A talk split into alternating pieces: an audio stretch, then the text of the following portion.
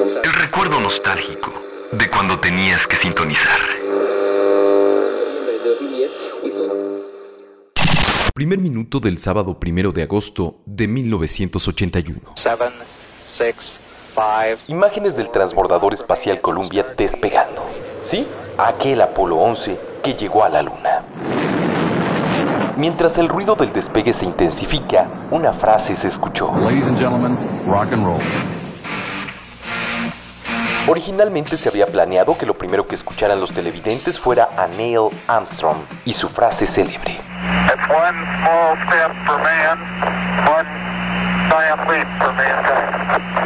Este es un pequeño paso para el hombre, pero un enorme para la humanidad.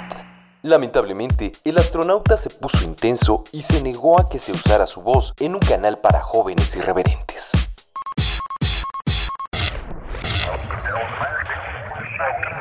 Aquel primero de agosto de 1981, la industria de la música y los espectáculos presenció el nacimiento de una nueva forma de ver la música.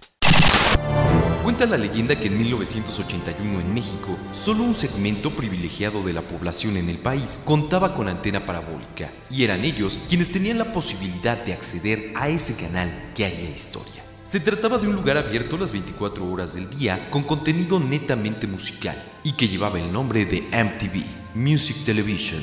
Los que no eran privilegiados en aquel entonces en nuestro país tuvieron que esperar hasta finales de la década para poder acceder a estos contenidos en vivo a través de la señal de cable.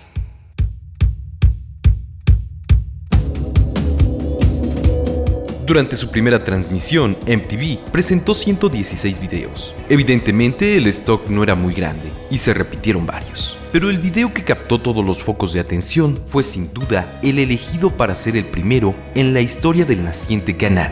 Un tema que dejaba muy claro el mensaje y las intenciones de MTV. And you sing uh, Video Killed the Radio Star. Thank you. El video terminó con las estrellas de la radio. I heard you on the wireless back in 52. Lying awake intently tuning in on you.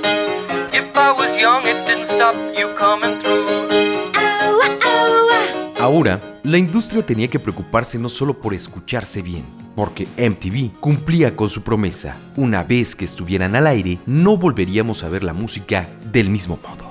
Así, Video Killed the Radio Stars de The Boogles del año de 1979, catalogada en el género de synth pop, un subgénero considerado una pieza clave en la evolución de la música electrónica actual, se convirtió en una de las canciones más importantes de la historia de la música moderna.